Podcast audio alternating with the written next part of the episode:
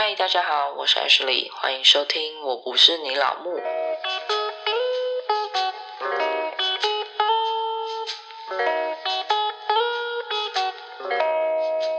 嗨，我是 Ashley，好久不见。最近我家小鬼呢，终于开始爱上滑溜滑梯了。但殊不知，这简直是我的噩梦，就是他每天都要玩溜滑梯。因为我们家楼下其实就有一座溜滑梯。然后是室内的，有时候他可能午觉睡比较晚的时候，我就会带他下去玩。结果没想到他从此就爱上，我真的是发疯诶每天早上也说要玩滑梯，下午也说要玩滑梯，整天都想要玩滑梯，真的超崩溃的诶其实我觉得带他下去玩无所谓，重点是他半夜也在那边跟我说要玩滑梯。我想说你都要睡了，你到底在干嘛？你就好好睡觉，明天再玩，明天再玩。但他就是一直说啊玩滑梯啊玩滑梯啊，有够烦的，我真是快把我逼疯了。然后呢，最近就发生一件事情。情。我们有一次就下去玩，然后突然间有一个爸爸，他就带了他儿子进来玩溜滑梯。然后那个小孩目测大概可能三四岁吧，应该不到四岁，也是蛮小的。然后爸爸手上呢就听着馆长的直播，我想说，哇，这个反差很大哎，因为他长得超级斯文，好像书生型的，然后在听馆长的直播，在那边骂脏话这样子。所以我就想说，哇，这反差也太大了吧？殊不知呢，他对他儿子真的是超级的凶，进来就叫他儿子说拖鞋，然后他儿子就很小小心翼翼的跑去脱鞋这样子，然后儿子可能鞋子没放好，他就说你给我放好，他儿子就哦又小心翼翼的把它放好，之后呢，他爸就去旁边休息，就放任他儿子自己在那边玩。然后我女儿是那种就是看到别的小孩，他会超级兴奋的那一种，可能他就一个人吧，所以他就觉得啊有其他小朋友一起玩很兴奋，所以他就很热情的想要跟那个哥哥玩，但那哥哥就是不太想理他。你也知道大小孩都是这样，就是不喜欢跟比自己小的小孩玩，我也不知道为什么。我女儿手上刚好拿着一个小狗的娃娃，然后他就很热情的要给那个哥哥，就那个哥哥一拿到娃娃之后，他就立刻把那娃娃丢掉。然后我想说，天哪，这是发生什么事情了吗？但重点是，其实我觉得这件事还好，因为呢，我女儿根本他妈的不在乎别人丢她的玩具，她还沉浸在哇有哥哥一起陪她玩那种氛围里面，所以她根本也没有发现，然后也不觉得不开心或者什么的。但是这个举动好死不死就被他爸看到了，因为其实他爸从头到尾都在旁边，就是低着头划手根本就没有看他儿子在干嘛。结果没想到这个动作呢，居然被他看到了。他爸就超级生气的说：“去给我捡起来！”他儿子就不太想捡，但是又怕爸爸骂他，所以他就是有点拖拖拉拉这样子。他爸就说：“你要跟妹妹说对不起。”然后他儿子就不太想做这件事情，就讲的很小声，他就是说对不起，就是很小声这样子。可能他爸就没听到，然后他就说要让我等多久？你跟我说对不起，就是这么凶哦，超凶的，然后很冷。然后我想说，其实事情根本就没有这么严重啊，因为我女儿根本就没发现这件事啊，她还在旁边玩超开心的。但尤其这种情况下，我其实也不太喜欢介入别人在管教小孩，因为我觉得有时候我也不希望我在管教小孩的时候，旁边的人在那边说嘴。但是我真的觉得没什么，然后其实他有讲了，所以我就说啊，没关系啊，小孩子就这样子。就没想到我一讲完这句话，他爸就是更凶，直接跟他说：“你给我过来。”然后他就一副大难临头的样子走过去，然后就低着头，然后他爸就开始训话，就说：“给我站好，叫你说不说？你到底想怎样？”超级凶哦。然后我想说：“My God，我是不是害他被骂了？你知道吗？”我就是很愧疚，然后又觉得很尴尬，然后我又是个操俗啦，然后我就背对着他们，然后跟我女儿在那边玩这样子。但殊不知我的背已经狂冒冷汗，我都觉得很可怕，超级尴尬。想立刻离开那边，然后呢，反正他被他爸就是骂了一顿之后，就乖乖的把玩偶捡起来给我女儿，然后跟她说对不起。我女儿就根本还听不懂什么叫对不起，重点是她也很不 care，她就想说有人陪她玩就很开心了，她根本不觉得刚刚那个行为嗯是不对或是干嘛的，所以这件事也就算了。只是我就觉得那个场景真的是让我非常尴尬，然后又想立刻离开，你知道吗？其实我不太赞成他爸这么凶啦，因为我觉得小孩子还是可以好好讲，尤其已经。三四岁了，但是呢，他爸也不是不爱他啦，因为最后他走的时候也是跟他儿子说：“你玩具收一收，我们回去吃水果。”这样子看得出来也是蛮疼爱这个小孩的啦，只是他对他的管教比较严格一点。好，那以上呢就跟今天主题 完全没有关系，就只是一个闲聊啦。好，那接下来就要进入我们的正题啦。其实这一集是因为前阵子在 PTT 上面。我看到了关于家庭主妇该要有多少产值的讨论。那篇文章一开始其实是原 po 发文说啊，因为小孩都送托婴中心了，然后他认为太太白天应该不会太忙，希望老婆呢可以为了家人的健康然后煮饭。但是他也有说，就是他老婆好像不太会煮饭这样子。就没想到，就引起了正反两派的论战。就有人说，老婆在家也是有很多家事要做，也是很辛苦啊什么的。然后或者是说，呃，他就很闲，明明就没有小孩了，为什么还不会煮饭？反正呢，就是两派论战啦。然后觉得没有谁错或谁对。但是那篇文章不知道为什么最后就演变成家庭主妇应该产值要有多少，所以我觉得这个话题蛮有趣的，就是你要如何定义家庭主妇的产值？家庭主妇真的该拿薪水吗？好，那跟今天的主题有什么关系呢？首先呢，我们都不是贵妇，这个你知我知，独眼龙也知。也许你是啦，但是我就不是啊。你知道“人外有人，天外有天”这句话吗？身边真的有太多人是那种真正有钱人，就有钱到靠北那一种。因为我记得我有一个高中同学，她就是嫁给建商富二代，她自己本身也蛮有钱的哦，但是真的是遇到一个货真价实的富二代。她就家里会有打扫阿姨那一种，然后生完小孩会请保姆，是在家的保姆，不是把小孩送出去那。那种哦，然后他不管去哪里，都一定会有一个司机来接送他。司机也是认真的司机，不是 Uber 那种，就是他们家里自己请的司机。总之就是真的很有钱，他是真正的富二代，钱多到都花不完那一种，以至于我真的觉得要活到这样才算真正的贵妇吧。因为不论你买几千万的房子，只要你还有还贷款，你就是死老百姓啊！只是你花的钱比较多而已。但是我们都不是有钱成这样可以挥霍的人，所以我觉得我自己也不是贵妇，我身边也很多人不是贵妇。好，那说那么多呢？其实简单来讲，就是我们都没有办法把育儿或家事外包。当然，这其中还是有很多因素嘛。可能你是呃暂时留停，或者是跟我一样没有后援，或是觉得啊外包成本太高，不如自己做，就是为了省钱啦。所以你留下来变成。成家庭主妇了，但是坦白讲，家庭主妇的好处我还真的一样都想不到。所以我认为，在这样的情况下，你要当家庭主妇，真的要很大的觉悟还有决心。你时时刻刻都要体认到，当家庭主妇就是一个吃力不讨好的工作，然后还可能会被大家说啊，你没产值，你很没用啊，你被鄙视啊，或者是这没有什么，大家都能做。然后你就想说，靠腰大家都能做，你不会留下来做，所以你就会觉得这工作不是一份很好的工作，它不是一个很亮眼的 title。它不是一个什么呃说出来会让大家羡慕的工作，除非你活得像我刚刚讲那个贵妇那样子啦，我也会羡慕的。但是我们就是一般的人嘛，所以我们一般老百姓大概就是这样，就是要勤勤恳恳的做这些事情啊。所以你在做这件事之前，你自己就要很大的取舍，然后你就要很大的决心。而且坦白讲，这个工作再怎么不愿意，其实也是自己选的啦，你也怪不得别人。如果你真的这么不想的话，你就想办法把小孩送走啊。就算你去找一个工作，然后他。的薪水跟你托婴的薪水一样，你也是可以把它外包啊，只是你就觉得没有必要。坦白讲，还是自己选的啦，所以你就真的没有办法把之后啊，你可能不愉快都怪罪给别人。因为还是主要是自己的问题嘛。再来呢，我们就回到家庭主妇。如果是一份工作，你认为应该要拿多少薪水呢？你觉得它应该有什么产值？KPI 要多少才算称职呢？很难衡量，对不对？因为家庭主妇要做的事情就真的很难量化。每个人对家事的态度就差很多啊。有人呢就认为哦，维持基本的干净就好了。那有些人就会觉得家里一定要一尘不染，我摸窗框不能有灰尘，这样子就是整个很后母型哎。啊，有人认为呢？煮饭煮的好吃还不够，你还要兼顾营养均衡，还要色香味俱全啊！或者是育儿的方式更是家家户户都不同，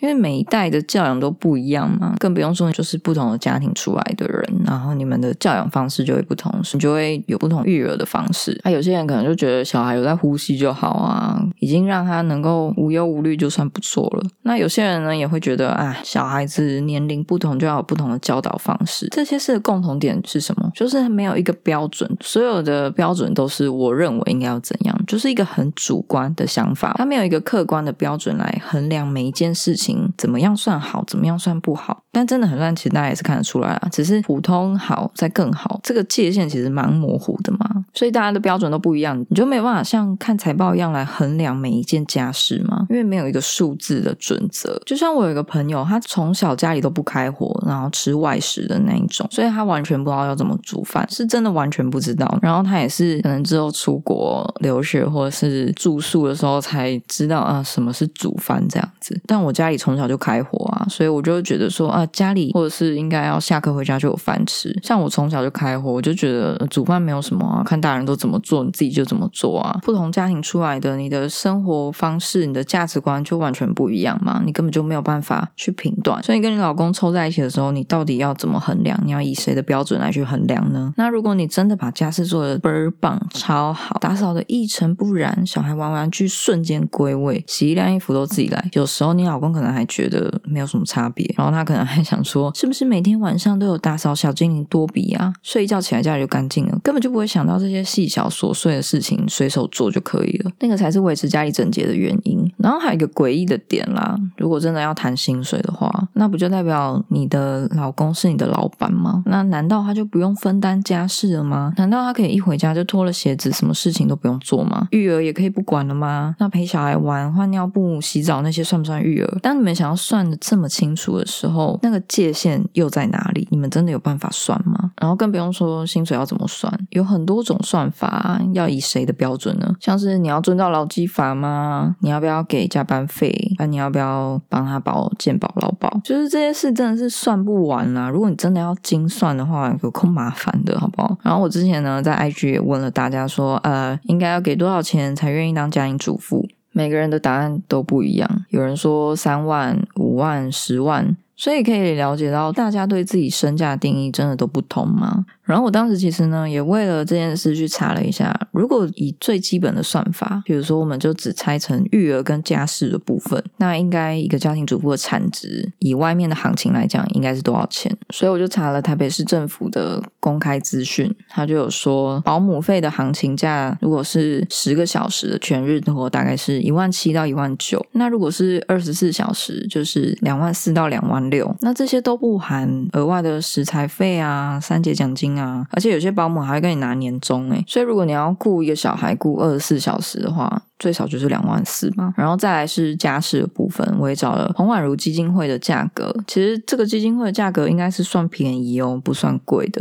以台北市来讲啦，一个月就是一万六千九百元。同样的食材费也是另外计，所以如果不煮饭会便宜一点呢。光这些两个加下来就四万零九百了。所以你说真的照外面的行情来讲，老公付得起吗？而且如果老公真的给你这些钱之后，他真的可以什么事都不用做吗？应该也不是吧，因为普遍夫妻。的期望下，应该都是希望对方能够参与家事吧，可以一起维护这个家。毕竟现在也不是什么三代同堂的时代啊，大部分都是小家庭吧。啊，这个家不就你跟你老公，然后还有一个小孩。如果老公都不参与，那这样子也太怪了吧？小孩如果跟爸爸很疏远，那要怪谁？要算谁的问题？而且当你是发薪水的那一个。你真的好意思全部都外包给另外一半吗？啊，看老婆做的要死要活，小孩在旁边暴哭鬼叫，然后你还可以翘脚看电视，你他妈心也太狠了吧？是石头做的吗？而且这整个场景也太崩溃、太荒谬了吧？所以就觉得说，家庭主妇领了薪水到底是不是一件好事情？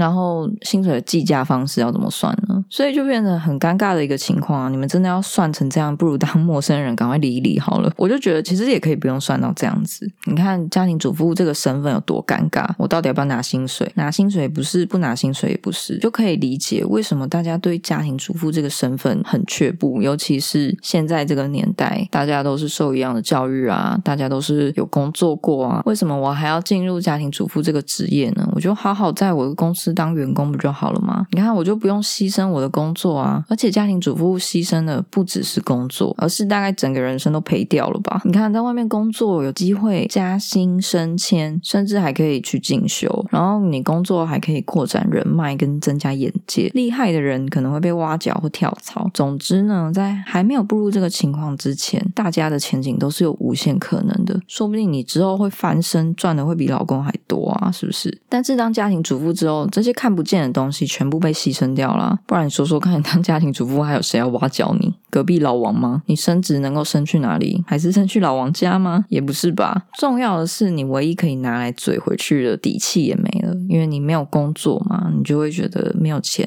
还要看老公脸色。毕竟，如果你有工作，你吵架的时候也不用看另外一半脸色啊。不用想说啊，万一离婚我没有钱要怎么办，也不用担心你二度就业要找什么工作。所以在这点上面，当你们计算薪水的时候，加入这些前景规划的机会成本，你就会觉得你身价非凡，价值不菲。可是你老公也不一定这样想啊，他可能就觉得啊，你现在产值不就是这样子吗？你现在薪水也不多啊，他完全不会想到在外面工作有加薪跟升迁的机会。而且老实讲一句啦，你真的觉得你开出这些零零总总的条件，然后钱加下来这么多，你老公真有办法付得出来吗？他根本就付不出来吧。简而言之，家庭主妇就是一件吃力不讨好，还有机会被瞧不起的工作。而且在家育儿真的超级爆炸无聊，每天就是做一件很 routine 的事情，然后时间被小孩牵着走，生活非常的平淡，完全没有任何的变化，一点点波澜都没有，超无聊。然后你的交友圈还会爆炸小，就是你跟朋友吃饭也不是说，嗯，走啊，今天约约酒一酒啊，不是，你还要瞧好时间，因为你可能要把小孩送出去干嘛，有的没的，更不用说你完全不可能会有夜生活那些东西，因为小孩子半夜还是会起来找妈妈，像我女儿到现在还是会半夜起床哭一下，然后说要找我这样子，所以根本就没办法夜唱啊、夜游，那些都是不可能天方夜谭的事情了。还有一点，我觉得最大的变化其实是会变得不擅长跟别人交流，这一点真的是我觉得变化最大的地方，因为你现在满脑子都是育儿的事情，然后你跟朋友吃饭，他可能没结婚、没小孩，就完全没有概念，你就会变得不知道跟他讲什么，你们的话题就会少很多。因为我觉得我算是蛮能聊的人啦，就是结婚前。以前遇到陌生人，我也是不怕生啊，也是可以聊起来这样。但是现在遇到别人的时候，会一时之间找不到话题，就我脑海里不知道讲什么，你知道吗？然后回话就变得很迟钝，也会觉得自己讲的东西很空洞，没有内容。而且我一开始顾小孩的时候，其实超扯的，因为我整天就面对一个不会说话的小鬼，就在那边咿咿啊啊这样子。然后你讲话就会不自觉的对他用叠字。结果有一次我跟别人聊天的时候，我居然也不自觉用叠字，诶我真的是发疯哎！想说干，别人一定以为我在装可爱，但真的没有，我真的是不自觉脱口而出啊！要不要吃饭饭？干，超想死的。所以语言退化这件事，我自己觉得蛮明显的啦。那说这么多，我都觉得这份工作很烂，很不好。为什么我还会想做？坦白讲，其实也没有其他原因，就是为了小孩。因为我希望在这个期间可以好好的跟他培养感情。然后对于小孩的教养，我自己也是有点龟毛啦，因为我有点看不惯长辈他们对小孩的做法跟观念。而且重点，长辈根本比小孩还难教，真的发疯诶你讲的口沫横飞，他们还是一样我行我素。我就觉得教长辈不如我教小孩还比较快。有些长辈就会有一些奇怪的观念，像是小孩其实一岁前可以不用喝水，但我讲到嘴巴烂了，他们还是会偷偷喂水给我女儿。然后我觉得最靠腰的是，他们又在那边说：“哎，小孩子不喝奶怎么办？”我想说，干啊，不就是你偷喂他水，他肚子都饱了，喝什么奶呀？然后就觉得很傻眼。然后等到小孩子大一点呢，就会开始想要给小孩吃饼干啊，有的没的啊，或是小孩特别爱吃什么，就让他一直吃，就变得很偏食。然后我就觉得这样真的不行，就是你完全都不吃正餐，然后一直吃那些水果零食什么的，这根本就本末倒置。就算你讲千万遍，零食就是很多余的。东西他们还是一样，一定要给他，然后还会跟你说啊，可是小孩就喜欢呢。我想说，干，那你这样就在宠他，妈的，超不爽的。因为零食就是一个没有必要的东西啊，而且又会长胖。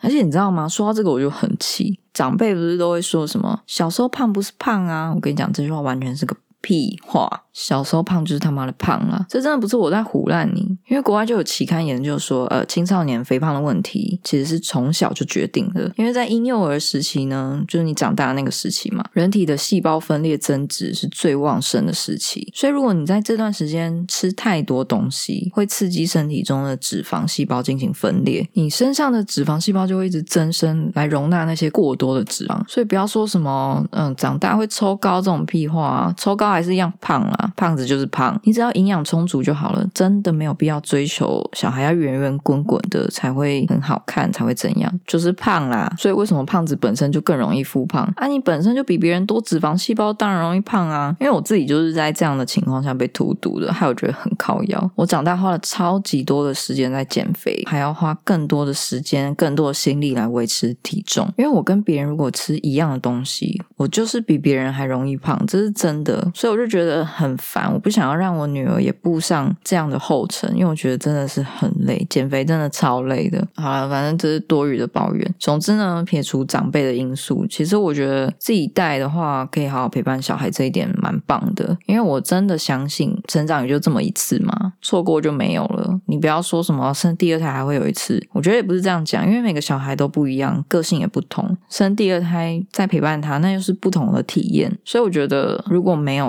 参与到他这一段时期的话，我会觉得很惋惜啦。而且更不用说小孩，就这时间愿意让你这样抱啊、玩啊、亲啊，有的没的。长大他还会让你这样做吗？长大根本不鸟你吧。所以我一开始其实也有做好心理准备，就是大概给自己可能两三年的时间，好好的在家陪小孩，好好的育儿。那育儿方式也不是说啊，只让他吃喝拉撒，就是我会尽量让他尝试各种事情，然后多放手让他去做，让他自己练习生活的一些技能啊，或是多陪他念绘本啊、唱歌啊、画画这一些，就是培养这一些，我觉得也不算是从小就要赢在起跑点。而是让他能够学会独立的成长，我觉得这个很重要。然后还有一个观念，我觉得也是蛮棒的，就是我最近看到有人说，你该给小孩的不是什么玩具啊，你应该要让他能够学会自己处理事情，不怕挫折这件事。我觉得这真的蛮重要的，因为有些人可能天生就很聪明嘛，但是他就可能因为自己很聪明，所以做什么事情很容易就放弃了。那我以前也很羡慕那些聪明的人，可是我之后就发现，光有聪聪明还不够，因为世界上聪明的人很多，更多的是他又聪明，他又努力。所以我觉得这一个观点蛮重要的，这是我想要带给我小孩的一个教养的核心吧。我希望他是一个聪明又努力的人，而不是只有聪明然后没有其他东西了。所以我就觉得说，好，那我就是给自己这些时间，